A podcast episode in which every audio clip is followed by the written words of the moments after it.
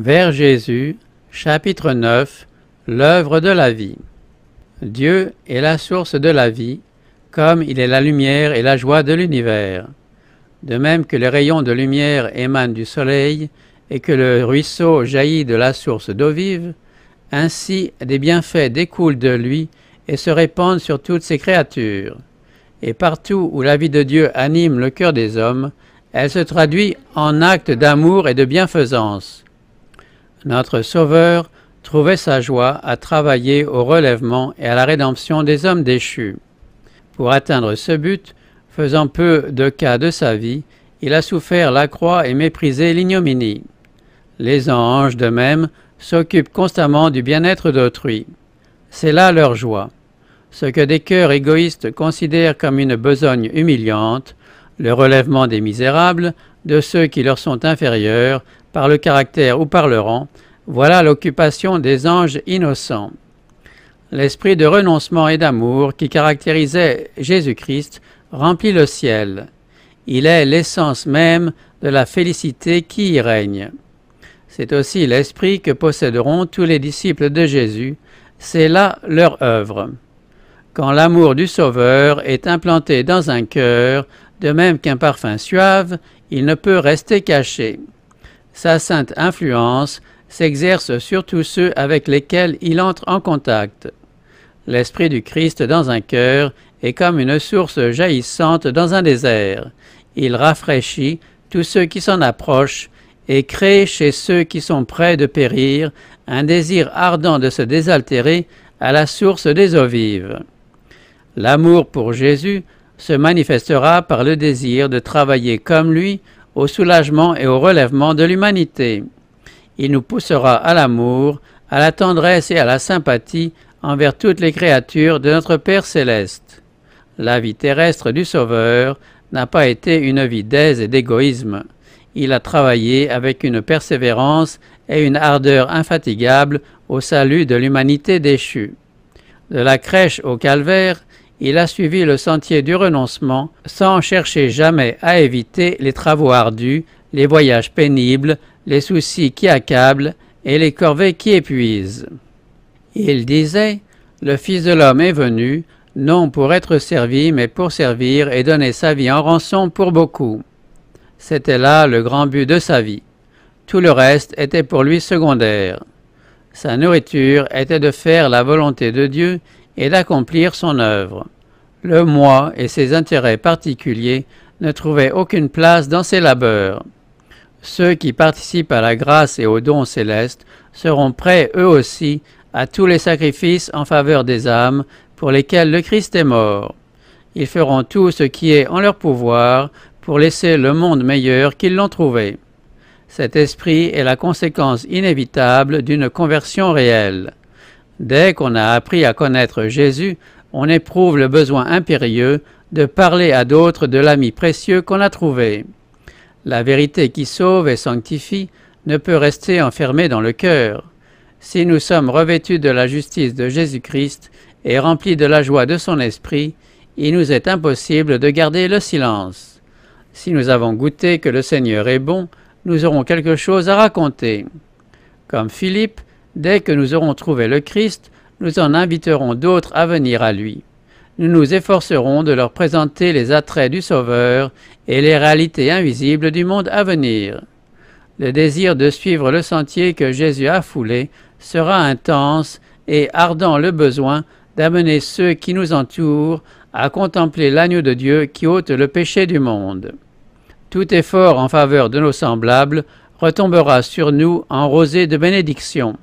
C'est la raison pour laquelle Dieu nous a confié un rôle dans le plan du salut. Il a accordé à l'homme le privilège de participer de la nature divine et de communiquer à son tour cette prérogative assez semblable. C'est là le plus grand honneur, la joie la plus parfaite qu'il soit possible à Dieu de nous accorder. Ceux qui contribuent à cette mission d'amour se rapprochent le plus de leur Créateur. Dieu aurait pu confier à ses anges le message de l'Évangile est toute l'œuvre du ministère d'amour. Il aurait pu se servir d'autres moyens pour accomplir son dessein. Mais dans son amour infini, il a bien voulu faire de nous ses collaborateurs et ceux de Jésus-Christ et des anges, afin que nous puissions avoir part aux bénédictions, à la joie et au progrès spirituel qui découlent de ce ministère désintéressé. C'est en communion à ses souffrances qu'il nous est donné de comprendre Jésus. Tout acte de renoncement en vue de faire du bien à autrui fortifie en nous l'esprit de bienfaisance et nous rapproche davantage du Rédempteur du monde qui, pour nous, s'est fait pauvre de riche qu'il était, afin que par sa pauvreté nous fussions enrichis. Et ce n'est que dans la mesure où nous répondons au but de Dieu en nous créant que la vie devient pour nous un bienfait. Si vous voulez vous mettre à l'œuvre comme Jésus l'attend de ses disciples, si vous voulez attirer des âmes à lui, vous éprouverez le besoin d'une expérience plus profonde et d'une plus grande connaissance des choses de Dieu. Vous aurez faim et soif de la justice, vous crierez à Dieu, votre foi sera fortifiée, et votre âme pourra boire à long trait à la source du salut. L'opposition et les épreuves que vous aurez à surmonter vous pousseront à la lecture de la Bible et à la prière. Vous croîtrez dans la grâce et la connaissance de Jésus-Christ et vous acquerrez une riche expérience. Le désintéressement en faveur du prochain donnera au caractère de la profondeur, de la stabilité, de la douceur et communiquera à l'âme la paix et le bonheur. Les aspirations seront élevées, il ne restera plus de place pour l'oisiveté et l'égoïsme. Ceux qui pratiquent ainsi les grâces chrétiennes croîtront et deviendront forts pour Dieu. Ils auront une claire vision spirituelle, une foi ferme et grandissante, et une puissance nouvelle dans la prière. Par son attouchement divin, l'Esprit de Dieu fera jaillir de leur âme de saintes mélodies. Ceux qui se consacrent ainsi avec désintéressement au bien de leurs semblables travaillent de la manière la plus efficace à leur propre salut. Le seul moyen de croître en grâce, c'est de faire avec dévouement l'œuvre dont le Seigneur nous a chargés. Travailler, dans la mesure de nos forces, au bien de ceux qui ont besoin de nous. La force s'acquiert par l'exercice. L'activité est la condition même de la vie. Ceux qui prétendent maintenir leur vie chrétienne en se bornant à accepter passivement les grâces d'en haut sans rien faire pour le Christ, essaient simplement de manger sans travailler. Or, dans le monde spirituel comme dans le monde matériel, ce système aboutit fatalement à la dégénérescence et à la mort. Celui qui refuserait de faire usage de ses jambes perdrait bientôt la faculté de s'en servir. De même, le chrétien qui se refuse à employer les facultés que Dieu lui a données, non seulement ne grandit pas en Christ, mais perd les forces qu'il possédait. L'Église est l'intermédiaire choisi de Dieu pour le salut des hommes. Sa mission est de porter l'Évangile au monde. L'obligation d'y participer repose sur tous les chrétiens. Chacun, dans la mesure de ses talents et des occasions qui se présentent à lui, doit remplir la tâche qui lui a été assignée par le Sauveur. L'amour du Christ qui nous a été révélé nous rend débiteurs de tous ceux qui ne le connaissent pas. Dieu nous a communiqué sa lumière, mais ce n'est pas pour nous seulement, c'est pour que nous en fassions part à d'autres. Si les disciples de Jésus-Christ étaient à la hauteur de leur tâche, il y aurait dans les pays païens des milliers de prédicateurs de l'Évangile, là il n'y en a qu'un aujourd'hui. Et tous ceux qui ne pourraient pas se consacrer personnellement à cette œuvre la soutiendraient de leurs dons, de leur sympathie et de leurs prières. On travaillerait aussi au salut des âmes avec beaucoup plus d'ardeur en pays chrétien. Il n'est pas nécessaire, si nous voulons travailler pour Jésus-Christ, de nous rendre dans les pays de mission, ni même peut-être de quitter le cercle étroit du foyer, si notre devoir nous y retient. Ce travail, nous pouvons l'accomplir dans notre famille, dans notre Église, parmi ceux avec lesquels nous entrons en contact ou en relation commerciale. La plus grande partie de sa vie terrestre, notre Sauveur la passa en patient labeur à Nazareth, dans un atelier de charpentier. Tandis qu'il vivait avec des paysans et des artisans dont il ne recevait ni attention ni honneur, le prince de la vie était entouré d'anges. Il s'acquittait tout aussi fidèlement de sa mission en exerçant son humble métier qu'en guérissant les malades ou qu'en marchant sur les flots agités de la mer de Galilée. De même, dans les devoirs les plus humbles et la condition la plus modeste, nous pouvons suivre Jésus et travailler avec lui.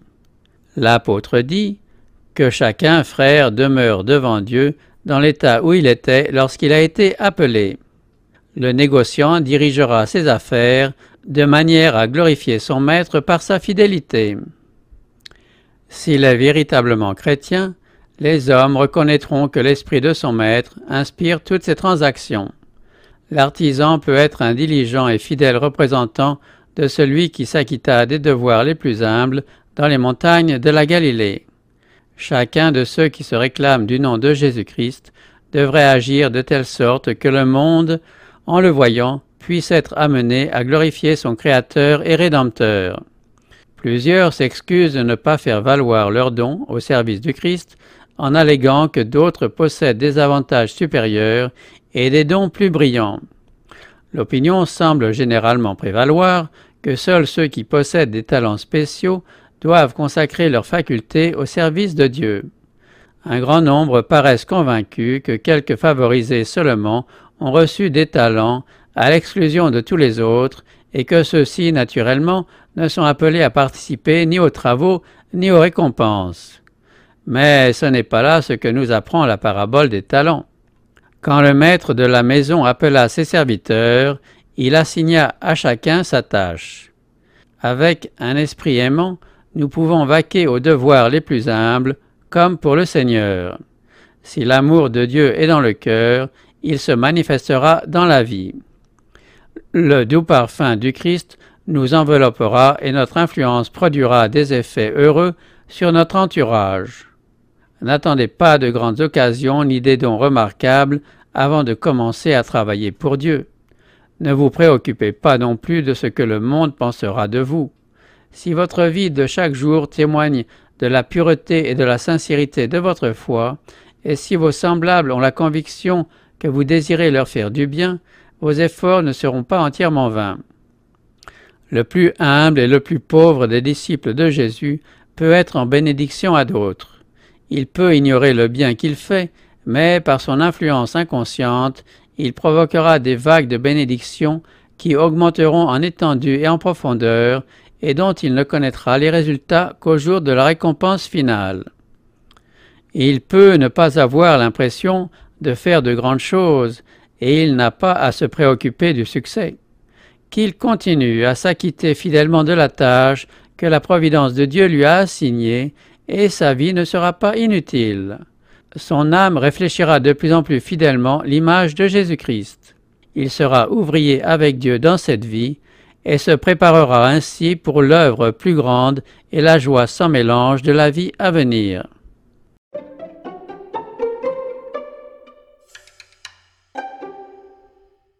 D'autres émissions aussi intéressantes sont aussi disponibles sur notre site radioadventistebethany.com et aussi sur toutes les plateformes de podcast.